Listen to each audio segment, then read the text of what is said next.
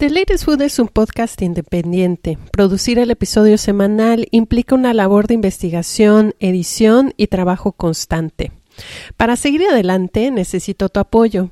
Te invito a que hagas una donación hoy y que formes parte de la increíble red de amigos de este proyecto. Ten por seguro que tu contribución hará toda la diferencia. Hey, I'm Ryan Reynolds. Recently, I asked Mint Mobile's legal team if big wireless companies are allowed to raise prices due to inflation. They said yes. And then when I asked if raising prices technically violates those onerous two-year contracts, they said, "What the f*** are you talking about? You insane Hollywood ass." So to recap, we're cutting the price of Mint Unlimited from $30 a month to just $15 a month. Give it a try at mintmobile.com slash switch. $45 upfront for three months plus taxes and fees. Promoting for new customers for limited time. Unlimited more than 40 gigabytes per month. Slows. Full terms at mintmobile.com.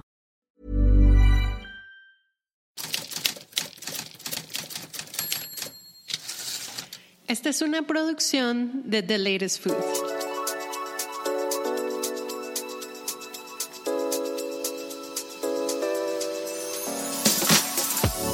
Es que realmente vino de un lugar de, pues, de interés de hablar de cómo una cultura tan poco conocida en México podía ser presentada aquí. O sea, sabemos que existe la cultura del barbecue coreano y el karaoke y se conoce un poco de K-pop, pero creo que eso es la superficie y fue muy interesante desarrollar este proyecto entre conversaciones de amistad, ¿no? O sea, de entre vinos, hablando de qué significaba para nosotras la cultura coreana, el aceptar otra cultura que no era conocida y pues justamente las diferencias que tenemos Sofía y yo, siento que para mí lo personal eso fue lo padre y lo interesante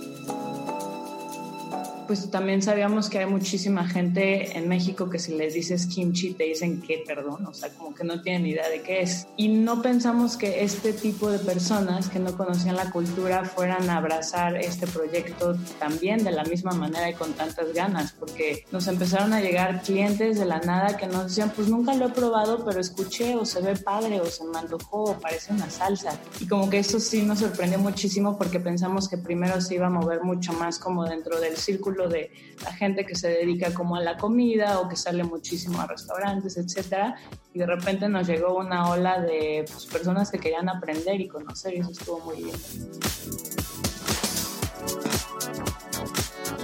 Bienvenidos a un capítulo más de este tu podcast de cultura gastronómica.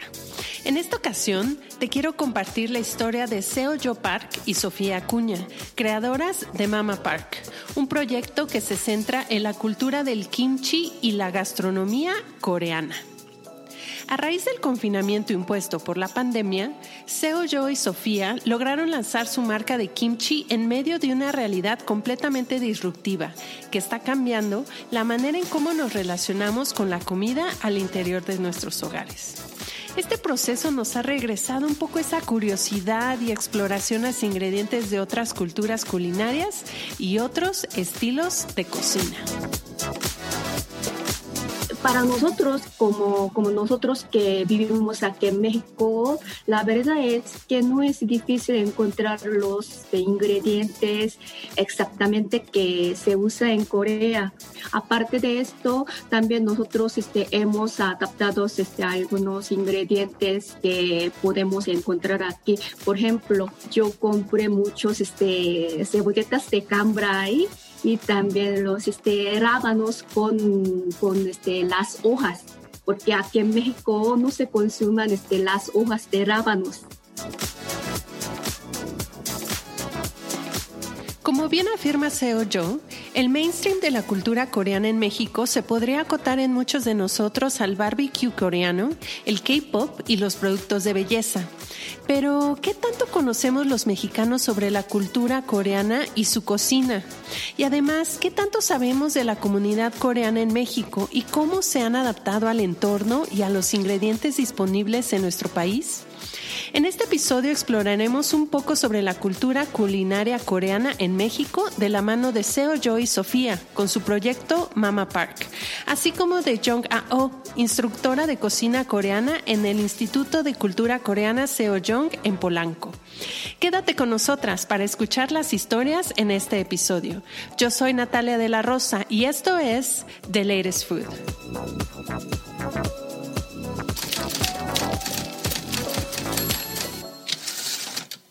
Bienvenidas, Seo Joy Sofía.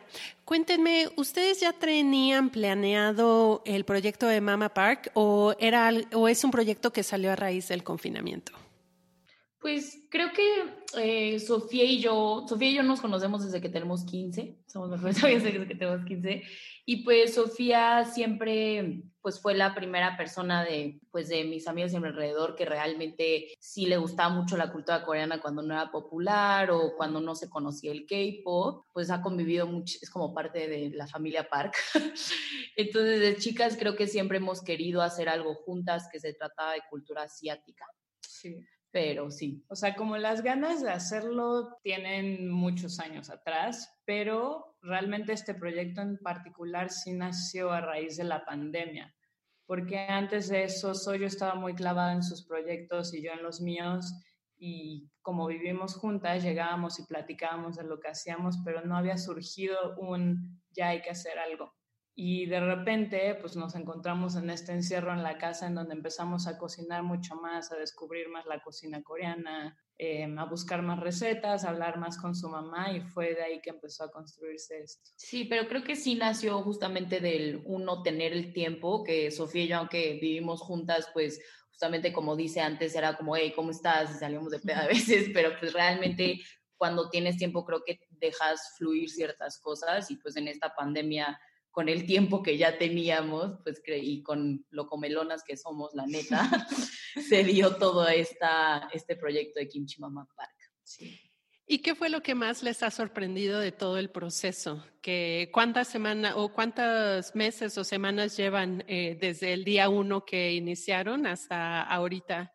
que llevan pues vendiendo como tres, cuatro fines de semana. Ya cumplimos el mes. Ya cumplimos el mes, pero justamente lleva, nos tardamos como un mes antes en trabajar todo esto que era no dormir durante un mes y ya otro mes llevamos de venta, entonces prácticamente llevamos dos meses en esto. Eh, pero, o sea, a mí, soy hablando en lo personal, yo creo que para mí lo sorprendente de todo el proceso, o sea, más allá de solo la respuesta que hemos recibido, que ha sido increíble del proceso de crearlo, es que realmente vino de un lugar de, pues de interés de hablar de cómo una cultura tan poco conocida en México podía ser presentada aquí. O sea, sabemos que existe la cultura del barbecue coreano y el karaoke y se conoce un poco de K-pop, pero creo que eso es la superficie. Y eso fue muy interesante desarrollar este proyecto entre conversaciones con, de amistad, ¿no? O sea, de entre vinos, hablando de qué significaba para nosotras la cultura coreana, el aceptar otra cultura que no era conocida y pues justamente las diferencias que tenemos Sofía y yo, siento que para mí, lo personal, eso fue lo padre y lo interesante. Sí, creo que también nos sorprendimos mucho de... Empezamos a platicarle de este proyecto a muchos amigos que ya están en la industria de restaurantes o gastronomía y que ya habían escuchado del kimchi antes, obviamente, o lo habían comido, incluso lo habían preparado alguna vez. Pero pues también sabíamos que hay muchísima gente en México que si le dices kimchi te dicen que perdón, o sea, como que no tienen idea de qué es. Y no pensamos que este tipo de personas que no conocían la cultura fueran a abrazar este proyecto también de la misma manera y con tantas ganas, porque nos empezaron a llegar clientes de la nada que nos decían, pues nunca lo he probado, pero escuché o se ve padre o se me antojó o parece una salsa y venían y compraban una vez y a la próxima semana volvían y compraban más. Y como que eso sí nos sorprendió muchísimo porque pensamos que primero se iba a mover mucho más como dentro del círculo de la gente que se dedica como a la comida o que sale muchísimo a restaurantes, etcétera.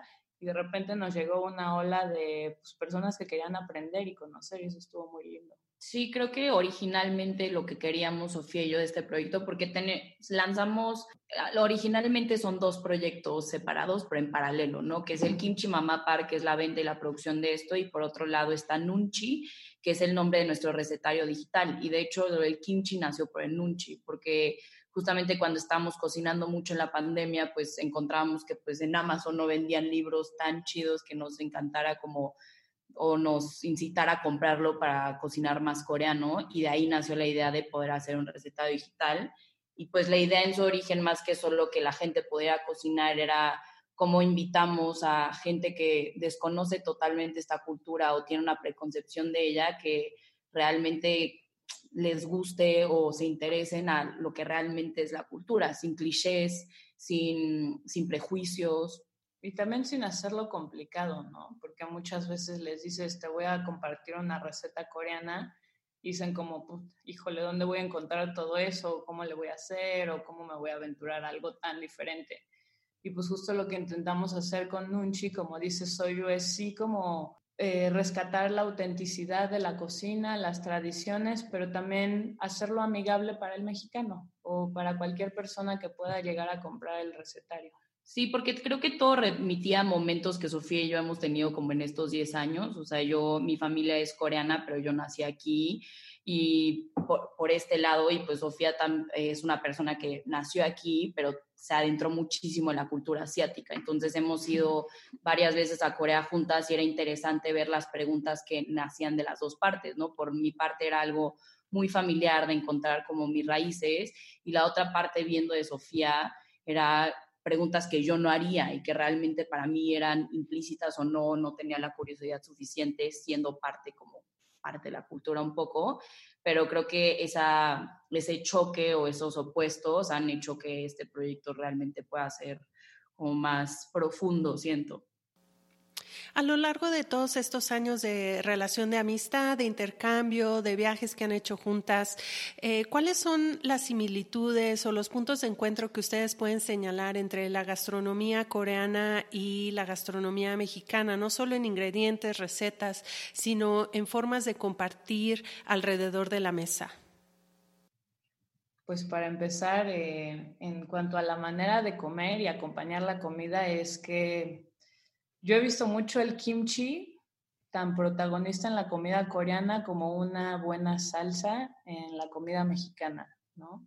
Y también porque se llegan a parecer un poco en sabores. El kimchi tiene un poco de picor, también tiene acidez, tiene algunos dejos dulces de repente y una salsa pues también es muy versátil, pero también siempre es picante, de repente es un poco ácida si se usan tomatillos, etcétera. Y así como puede ser un, algo para acompañar también puede ser una parte principal de un platillo. O sea, si pensamos en enchiladas o en una sopa de chile poblano, la salsa ya no solo acompaña, sino que protagoniza. Y lo mismo pasa con el kimchi, que está muy padre, ¿no? Creo que aquí lo conocemos más como una guarnición para acompañar tu arroz o tus fideos, pero también puedes hacer un estofado de kimchi y el kimchi se vuelve elemental en ese platillo, ya no es como el estofado y además el kimchi es el conjunto. Sí, creo que en general en la cultura coreana, en su gastronomía, cuando lo ves de afuera, pues ahí ves como fotos o te cuentan de ello, piensas que es algo muy complejo, pero también como hay bases en, en la gastronomía mexicana en donde es el maíz, el frijol, que son muy elementales, hay como salsas o fermentos muy elementales en la cultura coreana que son básicamente parte de casi todos los platillos o de cualquier pues comida, ¿no? Entonces creo que las similitudes de eso también está interesante. Sí. Otra es la manera de comer arroz, ¿no? Aunque sea diferente porque en Corea se come más el tipo de arroz que aquí se conoce como sushi o de grano corto y aquí comemos más arroz de grano mediano o largo, pero de cualquier manera casi siempre está en la mesa, revuelto con lo que te vas a comer o acompañando y para los coreanos es igual. Y también mucha gente acá nos ha dicho es que la comida coreana me recuerda mucho a la mexicana porque además de los arroces, de los sabores picosos, son mucho de sopas y estofados, que aquí también es como pensar en un apapacho, algo muy casero de, de que te recuerda a tu familia y a comidas con amigos. Y allá también tiene una cantidad infinita de sopas y estofados que pues, es importantísimo en su comida. Una de las fotos que están en la página de Mama Park del proyecto es de tu mamá Seoyo, que ella está posando en las pirámides de Teotihuacán y el pie de foto tiene la fecha de 1986. ¿Cuáles son las historias o los recuerdos de tu familia alrededor de esa época, cuando ellos migraron eh, desde Seúl, Corea, y llegaron a la Ciudad de México. ¿Cómo tu familia recuerda esa época? Que pensando en 1986 el intercambio comercial y de comunicaciones y todo eso no era tan inmediato como lo tenemos ahorita. Pues justamente lo interesante de hacer este proyecto y en sí lo del recetario y sacar cada receta fue todas las pláticas con mi mamá, ¿no? O sea, claro que yo creciendo mis papás me cuentan mucho de cómo era, porque Mi papá se vino a México porque ya casado con mi mamá, eh, porque se volvió el primer entrenador olímpico de taekwondo aquí. Y eso era un sueño que él quería, pero pues si piensas en mi mamá y la historia de mi mamá, pues realmente fue una persona que se casó súper joven, creo que tenía 26 años, 25, se casó súper joven y se fue al otro lado del mundo sin saber nada, o sea, no sabía nada de español, el inglés de mi mamá era, pues sí, o sea, habla bien, pero también era muy básico y pues no conocían aquí realmente a nadie. Entonces, justamente de las pláticas que hemos tenido con mi mamá, más en específico de, no en general de cómo la familia lo pasó, pero tú como mujer, tú como inmigrante, tú como persona que nunca has salido de Corea, ¿cómo fue para ti? Y siendo mamá también, ¿no? Y pues justamente entre historias nos, nos contaba cosas que le asustaban, ¿no? Cosas que, pues la cultura coreana saliendo en esa época era salir de la guerra y era una cultura como muy cuadrada en ese sentido y mi mamá pues aquí el humor negro de la cultura mexicana era algo que al principio le espantaba y era como, ¿qué es esto?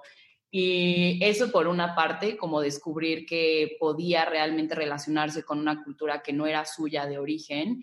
Y dos, en la parte de comida, pues justamente a los coreanos, y bueno, creo que a toda la gente es muy importante la comida, ¿no? Nos hace sentir en casa, nos hace no extrañar tanto. Y nos contaba mi mamá que pues realmente no había tiendas coreanas, o si querían hacer kimchi o preparar algo así, tenían que pedirle a familiares en Corea o en Estados Unidos que les mandaran pero pues era muy caro mandar todo el tiempo. Entonces, pues justamente con los chiles que había aquí, con productos que había aquí, pues se inventó, digamos que sus propias bases y sus propias salsas para cocinar. Sí, nos dijo varios ejemplos que pues, son ingredientes súper importantes en la cocina coreana, ¿no? Uno de ellos es el gochugaru, que es un polvo de chiles coreanos. Entonces, ella se inventó uno comprando chile guajillo, chile del ancho y del que es un poco más chico y los dejaba secar más, los molía y hacía, hacía su propio polvo de chiles, que era lo más similar al gochugaru, aunque no era lo mismo, y pues el kimchi lo mismo, ¿no? O sea, los coreanos no pueden vivir sin kimchi, literal, así no hay un día que pase y no toquen el kimchi, entonces eso también le tocó hacerlo desde casa, pero igual no habían los vegetales que normalmente encuentras en Corea para hacer kimchi.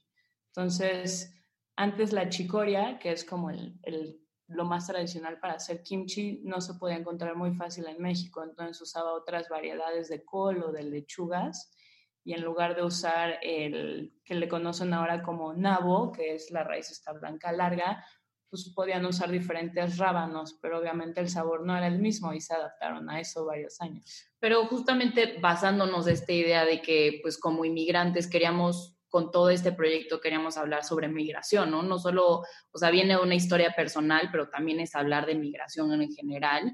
Y para nosotras era muy importante que todo lo que usó mi mamá eh, para sustituir lo que no tenía, lo queríamos plantear también en el, en el recetario y eso fue algo interesante, que también habla de cómo nos adaptamos y cómo podemos ahondar otra cultura y que encuentras choques de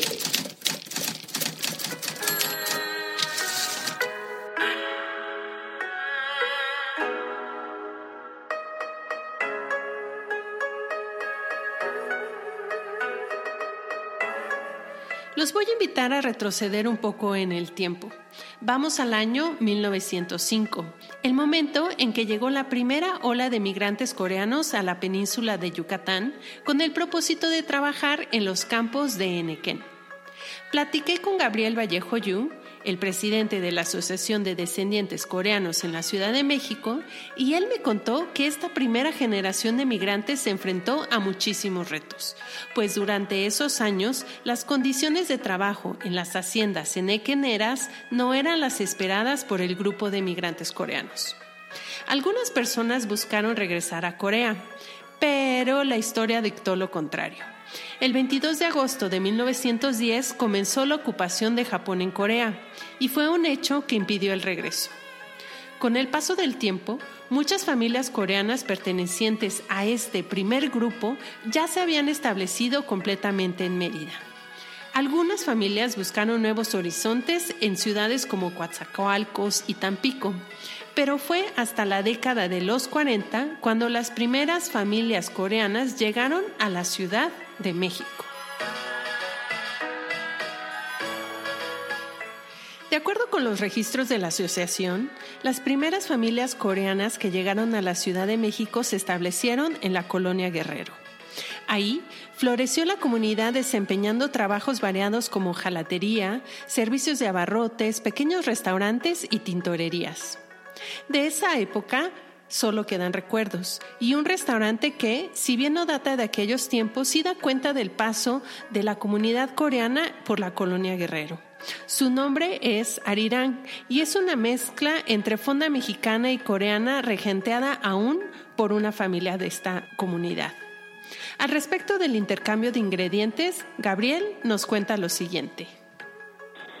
El, kimchi, la, ese tipo de col larga que se maneja allá en Corea, pues aquí eh, los primeros coreanos que llegaron hacían kimchi papaya. Entonces sí fue un, cambio bastante, inclusive también kimchi de pepino eh, y un sinfín de adaptaciones, ¿no? El segundo momento de migración sucedió en los 2000, cuando empresas de tecnología y comunicaciones de Corea del Sur comenzaron a operar en México. En esta ocasión, la comunidad coreana adoptó a la zona rosa como su segundo epicentro. Actualmente, las calles de Florencia, Hamburgo, Londres y Liverpool concentran muchos de los restaurantes y mercados de ingredientes y productos coreanos en la Ciudad de México. Ahora los voy a invitar a que conozcan a Jong A-oh, quien llegó a la Ciudad de México en 2001. Ella es nutrióloga de profesión y adaptarse a México implicó un proceso de asimilación y exploración. Ella me contó que durante sus visitas a los mercados y tianguis de esta ciudad pudo descubrir nuevos ingredientes para adaptar sus recetas. Para ella, la cocina la regresa a su lejana Corea y en medida de lo posible, ella procura hacer todas las preparaciones en casa. Actualmente se desempeña como maestra de cocina coreana en el Centro Cultural Seoyong, en donde enseña tanto a coreanos como mexicanos las bases y fundamentos de su cocina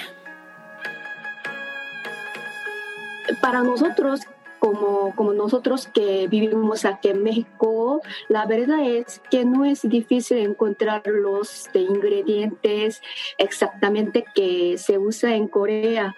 Aunque es poquito caro, pero sí nosotros encontramos casi todos los ingredientes necesarios para los platos coreanos, pero Aparte de esto, también nosotros este, hemos adaptado este, algunos ingredientes que podemos encontrar aquí. Por ejemplo, como hace mucho tiempo yo quise preparar kimchi, pero yo, yo vive un poquito este, está lejos de las tiendas coreanas.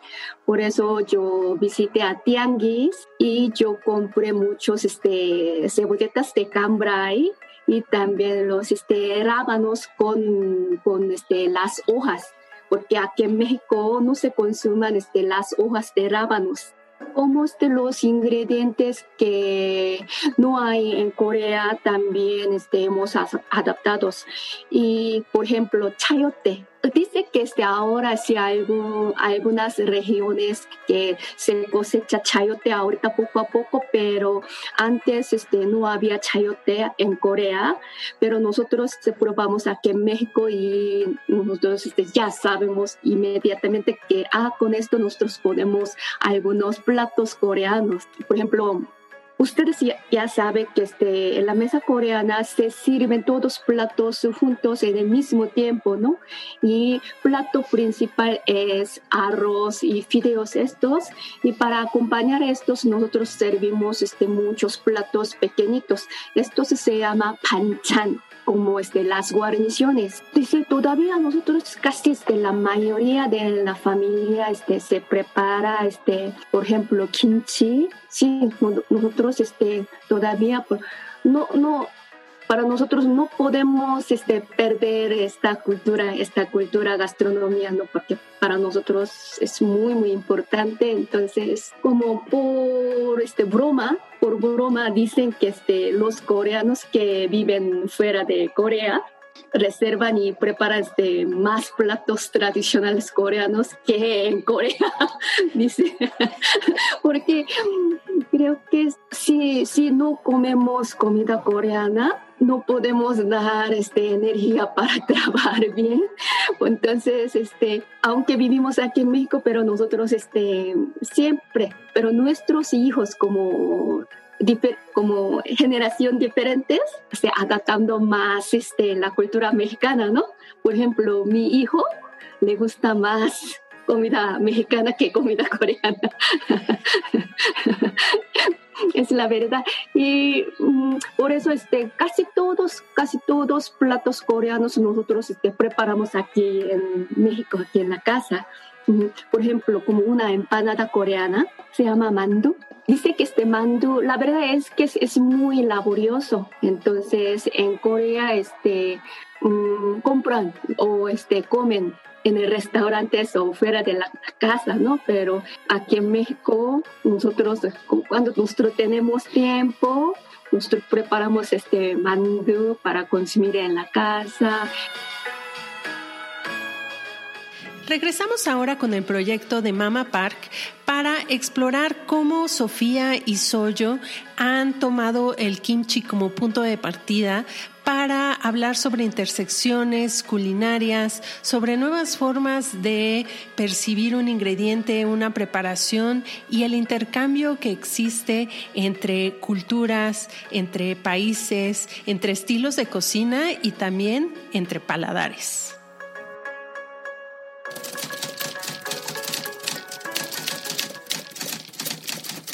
Yo, Sofía. ¿Cómo describirían ustedes el kimchi y la cultura del kimchi? Sabemos que esta es una preparación que pertenece al grupo de los fermentos y sabemos que los fermentos son eh, preparaciones que están vivas, ¿no? Por toda la actividad de levaduras eh, que hay al interior del producto. ¿Cómo describirían el kimchi para alguien que no está familiarizado con los sabores, con las texturas, con los olores y también con toda la cultura culinaria alrededor de una sola preparación como esta. Pues hay muchas maneras y creo que hemos tenido pláticas bien diferentes porque también depende quién se te acerque, ¿no? Desde los clientes que de repente llegaban y nos veían vender kimchi decían, ¿qué es eso? Hasta cómo le explico, yo para explicarle a mi abuelita fue o sea, se me hizo dificilísimo. Dije, ¿cómo que qué le digo? Pero soy yo creo que la especialista en eso. Es que cada sábado, pues sabes que hacemos entregas, pero todo se hace en preorden, pero hay gente que llega a comprarlo ahí directo, que Lalo no está prestando su restaurante para que la gente vaya a, a recoger sus kimchis, o se los enviamos, pero era interesante porque la gente llegaba y me decía como, pues eh, nunca lo he probado, pero ¿qué es esto? Solo lo compré porque se veía chilo. Y le decía, mira, o sea, cómo lo ponemos nosotras son conservas de verduras fermentadas, en, este, en específico empezamos con chicoria y nabo, pero para realmente llegar como un entendimiento de su cabeza de la importancia, primero empezaba con, así importante para ti lo que es el maíz, para, así de importante para nosotros es, es el kimchi, va con todo y está en todos lados. Y justamente, de hecho, por esa pregunta de cómo, o sea, cómo responder a gente, hicimos de una encuesta, creo que en Instagram, que le preguntamos a la gente cuando compró por primera vez la primera semana, como, ¿a qué le supo para ustedes qué fue el kimchi? Y había respuestas bien locas que nunca hubiera pensado, ¿no? Una persona me respondió como, o sea, entiendo que son este, verduras fermentadas así como un pico, pero esto lo sentí que le podía poner en todo como si fuera una salsa, como dice Sofía. Entonces eran como formas de hacer entender en su propia cultura como en dónde cabía el kimchi, ¿no? Pero en sabor es algo bien loco. Sí, como que muchas veces, además de darles la definición tal cual de es una conserva de vegetales fermentados, intentamos ya sea darles ejemplos de cómo se come para que entiendan cómo acompañarlo y la importancia o les hablamos del sabor, ¿no? Porque muchos insisten como, pero ¿a qué sabe? ¿No? ¿A qué sabe? O sea, ¿qué he comido que me sepa así? Y es como nada, o sea, de hecho muchas veces como, a ver, espérate, porque esto es otro trip, nunca has comido algo así. Y entonces les decimos que es, es picoso, es ácido, es ligeramente dulce, de repente puede ser incluso un poco amargo. Y cuando vemos que entienden el vocabulario, les hablamos mucho de umami, ¿no? Que es como este sabor que de repente o esta palabra que llegó también a México para describir pues algo que es delicioso y que tiene un poquito de esto y lo otro.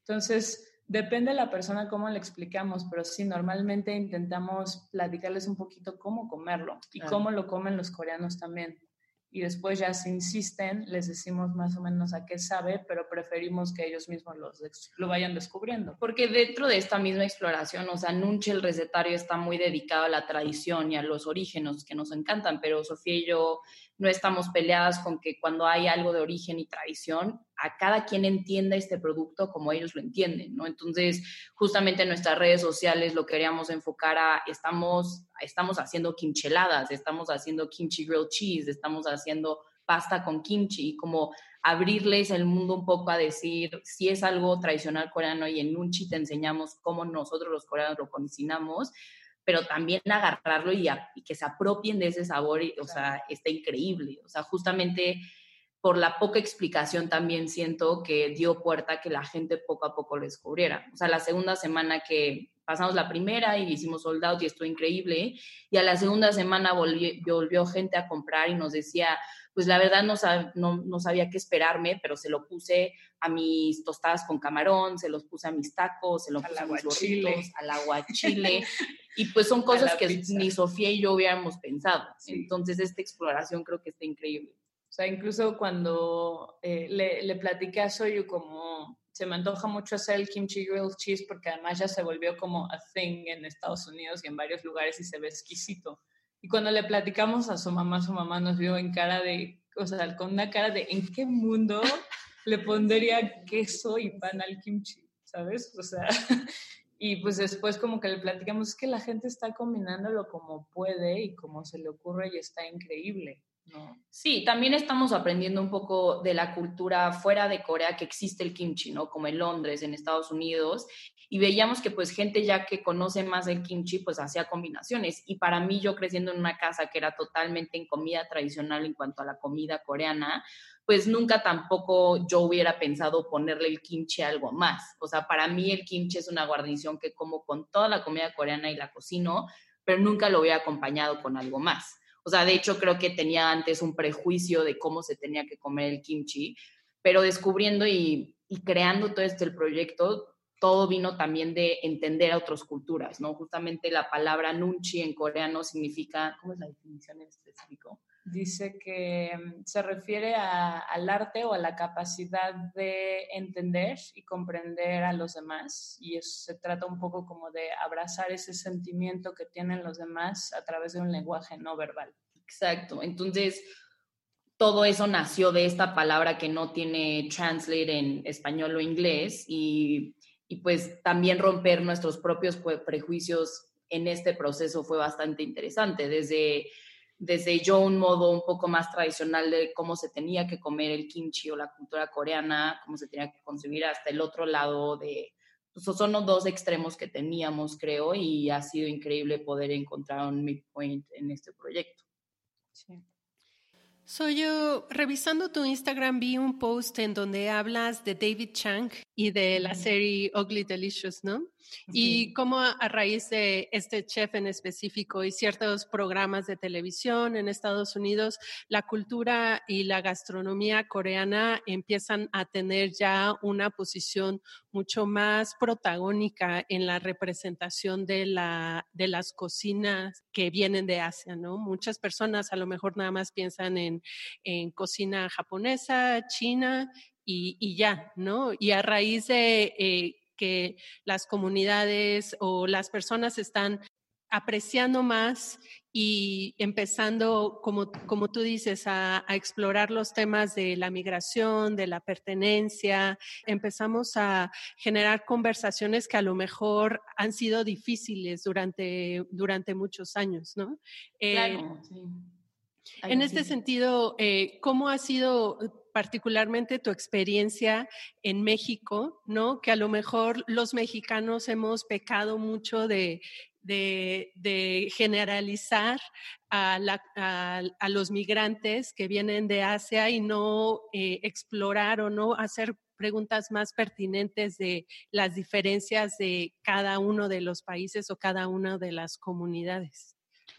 Pues es muy interesante que saques el tema de ese post en específico, porque me acuerdo de ese post en específico que hablaba, que se me hace increíble que yo creciendo, si hubiera visto estos episodios, si hubiera tenido personajes, en o sea, de que fueran conocidos, que fueran asiáticos y combinaciones de asiáticos o kyopos. En coreano, kyopos son coreanos nacidos en otros países yo mi, mi, sentido de pertenencia hubiera sido muy distinta. Entonces, en ese post en específico me acuerdo que hablaba de qué inspirador era y que yo necesitaba esta conexión con, con gente que se veía como yo y más que nada no solo el asiático en otros países, pero el latino asiático, ¿no? Claro que me inspira ver gente como David Chan, claro que me inspira ver artistas asiáticos en Estados Unidos, pero tampoco tenemos estos romos de lo que significa esta nueva cultura entre un latino y un asiático, ¿no? Y me acuerdo en este post en específico porque ese post Sofía me había puesto como hay que hacer, let's do something about it, y se me hace muy chistoso porque pues muchos meses después lo hicimos. Mm, sí, es cierto, ya me acuerdo de cuál están hablando. Sí, es que fue, de hecho, cuando Soyu descubrió esta, esta serie de David Chan, que creo que es la de Ugly Delicious a la que se refieren, ¿no? Y luego, luego me escribió y me dijo, Sof, tienes que ver esta y el capítulo de no sé qué, te va a encantar, yo lo sé. Y le dije, güey, obviamente ya la vi completa, me encanta.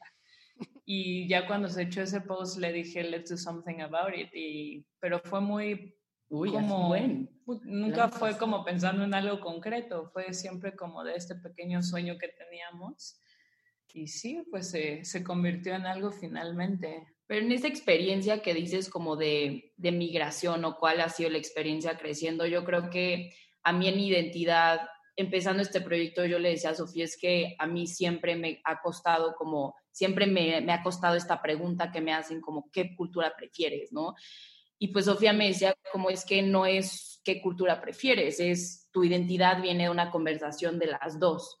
Y creo que eso pasa en cualquier país. O sea, yo no creo que los mexicanos sea una falta de, de solo si a mí me hacen las preguntas pertinentes, pero también es el otro lado de los asiáticos que llamamos aquí en decir, queremos educar de cómo es nuestra cultura y a ver cómo la aceptan. O sea, no lo tienen que aceptar la manera que esperamos, pero también creo que son de los dos lados.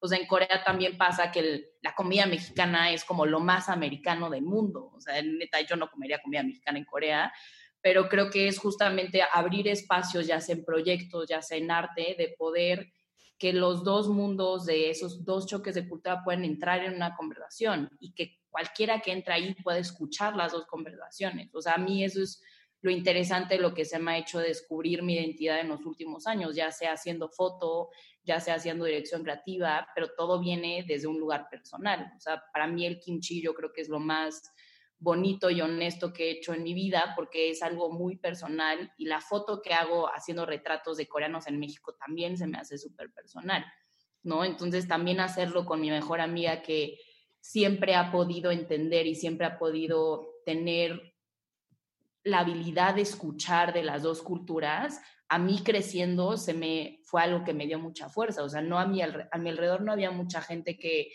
tomara con los brazos abiertos o siquiera quisiera ver o entender más allá y por esa falta también como de nosotros enseñar y otros preguntar, pues también me sentía muy intimidada el hecho que era muy diferente aquí. Entonces, pues yo sí creo que el hecho que lo estemos haciendo juntas, a mí en lo personal me hace mucho sentido y le da como que todo me hace sentido en ese aspecto. O sea, creo que también siempre está el otro lado que tiene que saber gente que impulsa estos cambios, gente que impulsa la belleza de lo que son dos culturas juntas, es gente que puede realmente hablar esto. Sí. como dices, distinguiendo bien cuáles son las culturas, ¿no? No es Asia y Latinoamérica, es Corea y México en específico. Y creo que algo que nos ayudó mucho ahorita en este momento es que la gente ya está explorando más las diferencias culturales en países que aunque estén en el mismo continente pueden ser muy distintos. O sea, yo me acuerdo cuando estábamos en secundaria y cuando la gente se refería a Soyu era asiática o cuando decían de broma era la china, porque pues antes eso era lo que se decía, o sea, ella y su hermana eran las chinas. Y ahorita la gente se refiere a Soyu como la coreana o ya llegan y le preguntan de dónde eres, ¿no? Y cuando hablamos de nuestro proyecto, todo el mundo sabe que es kimchi, es cocina coreana, ya no es como de están haciendo algo asiático, no. La gente ya quiere especificar de qué se está hablando porque en este momento ya le están dando esa importancia. Y creo que eso tiene que ver con mil cosas, ¿no? O sea, por los años que han pasado, por chefs como David Chan que han dado a conocer más cocinas, por el tema de los conflictos raciales que hay ahorita y la importancia de, ¿no? Como respetar la cultura de cada quien. Y a nosotros nos favorece muchísimo eso. Sí. ¿Y cómo ha sido trabajar con un fermento? ¿no? O sea, que el proyecto, que el proyecto esté centrado en, producir un fermento en cada batch. Yo en, esta contingencia me puse a hacer masa madre y en algún momento quise curar, este, encurtir unos limones. Los limones no lo logré pero es, enfrentarse también con un mundo natural y que tienes que aprender a, relacionarte con él y a aprender también un poco de, de todas estas ah, microorganismos que están, que, que convivimos con ellos, ¿no? Claro. Ha sido muy divertido y muy desastroso también porque mm, te quería leer una frase que ponemos en las tarjetas que entregamos con el kimchi, que es como un hint para los clientes para que sepan qué les puede pasar con el kimchi de manera muy discreta. Y dice, tu kimchi está vivo y seguirá fermentándose mientras pasa el tiempo. El kimchi burbujea, respira, cambia y crece. Y eso es algo que descubrimos que ya sabíamos, pero no lo habíamos visto tan claramente porque nosotros después de hacer el kimchi y enfrascarlo, pues sabíamos que iba a crecer, porque pues justamente está evolucionando, está creando gases por la lactofermentación que está pasando ahí adentro. Y pues obviamente la primera semana nos pasó que el día que ya íbamos a entregar, a la mitad de los frascos nos habían explotado porque el kimchi ya no cabía. ¿No? Y también me pasó que a una de las primeras amigas que por suerte no le explotó, pero cuando lo abrió me dijo de, oye, Sof, es que estaba sacando unas burbujitas, yo creo que ya valió. O sea, no está chido tu kimchi. Y yo, es que es normal, es la fermentación, hay gases ahí adentro, ¿no? Y pues nosotros ya sabiéndolo no pensamos que fuera a ser tan intenso lo que iba a pasar, porque siempre que hemos comido kimchi, normalmente lo tenemos en toppers o cubetas muy grandes y tienes un espacio de sobra, etcétera, etcétera. Y ya que lo estás volviendo un producto a la venta en un frasco pequeño que va más apretado, te das cuenta de un montón de cosas. Sí, o sea, cuando recogen su kimchi literal, las dos cosas que siempre hago, tengo que decir es, el kimchi cuando la ves puede burbujar y se puede mover, eso es normal. Y dos, como que siento que no hay una cultura o una educación más sobre los fermentos aquí en México. Entonces, el hecho que le tenemos que decir como el kimchi no se pudre, o sea, solo realmente solo se intensifican los sabores con el tiempo. Entonces, como que eso que lo escuchen es como, ah, ok, porque les decía, sé que te, porque hay gente que nos había escrito como, oigan, huele muy fuerte, no sé si ya se pudrió.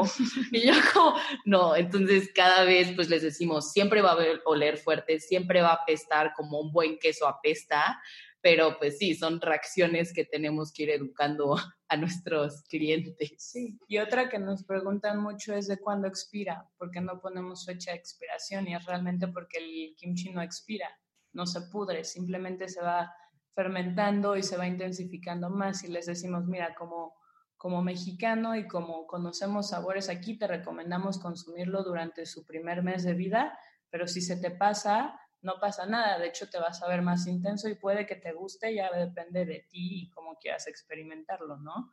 Pero justo también en esta tarjetita les hablamos de tres etapas principales del kimchi, que es el kimchi joven, el kimchi medio y el kimchi ya maduro, ¿no? Entonces les decimos que pues con cada etapa del kimchi se vienen diferentes sabores más o menos intensos y con cada etapa también te recomendamos juntarlo con diferentes platillos, ¿no? Y todo eso lo exploran en el recetario, ¿no? Sí. En, todas esas explicaciones. Sí, como también te decía Sofía, o sea, cuando alguien compra el kimchi vienen como con dos pósters, que uno es este, que también viene un timeline de la vida del kimchi y aquí sobre que tu kimchi está vivo, y otro, de hecho, regalamos una receta que es el arroz frito de kimchi en el de nuestro recetario, como también para enseñarle a la gente, bueno, que lo compré ahora qué. Y por eso queremos que también nuestras redes sociales no se trate de, pues de, de, ok, aquí está nuestro kimchi, pero de hacer comunidad a través de recetas, de, de cómo puedes conseguir el kimchi, de historia, de migración. y ha estado bien padre como la gente se emociona también y nos mandan mensajes de, oigan, hice esto con mi kimchi y está padrísimo. O sea, creo que es hacer comunidad.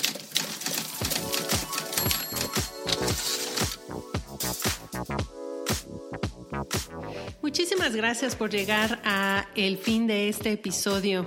El 2020 sin duda nos ha traído muchísimos retos y muchas complicaciones, pero también creo que ha presentado una oportunidad para muchas personas de replantear eh, nuevos proyectos, los proyectos existentes y también generar conversación y sobre todo comunidad alrededor de la cocina. Muchísimas gracias a Soyo Park y Sofía Acuña de Mama Park, a Jung A.O. del Centro Cultural Seoyong y a Gabriel Vallejo Yu de la Asociación de Descendientes Coreanos de la Ciudad de México. Les agradezco infinitamente su tiempo para la realización de estas entrevistas y no se olviden de dejar una reseña. Para mí es muy importante escuchar tu opinión y tus comentarios. Recuerda que estamos en todas las plataformas de podcast y puedes escribirme a nat.deleresfood.com. Esto fue el episodio número 10 de este podcast. Estoy muy contenta por haber llegado a, este número. Ha sido un viaje sin duda interesante y de mucho aprendizaje. Esto es The Food. Yo soy Natalia de la Rosa y hasta la próxima.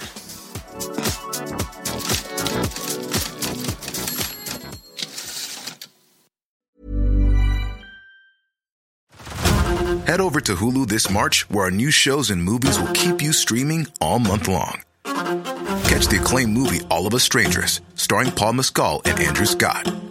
Stream the new Hulu original limited series We Were the Lucky Ones with Joey King and Logan Lerman.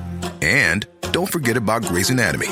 Every Grey's episode ever is now streaming on Hulu.